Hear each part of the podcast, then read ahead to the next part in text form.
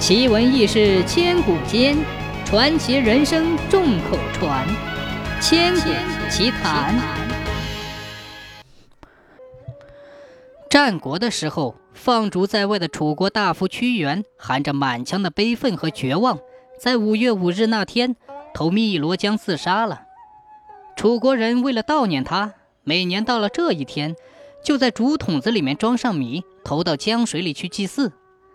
到了东汉光武刘秀的时候，有一天，长沙地方有个叫区区的人，忽然看见一个古怪的人迎面走来。那人头上戴着高高的帽子，腰里挂着长长的宝剑，自称是三闾大夫屈原。屈原对区区说：“听说你们常常来祭祀我，我是很感激。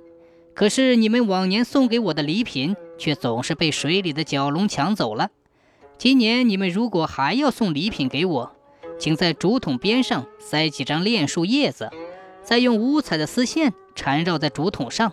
要知道，蛟龙就怕这两件东西。区区听了屈原的话，就把装满米的竹筒裹上了炼树叶和五彩的丝线，然后投到江里去。到后来，老百姓每年的五月五日这天裹粽子。拿来祭祀屈原，粽子上还总带有炼树叶和五彩丝线，这些都是当年汨罗江一带流传下来的遗风啊。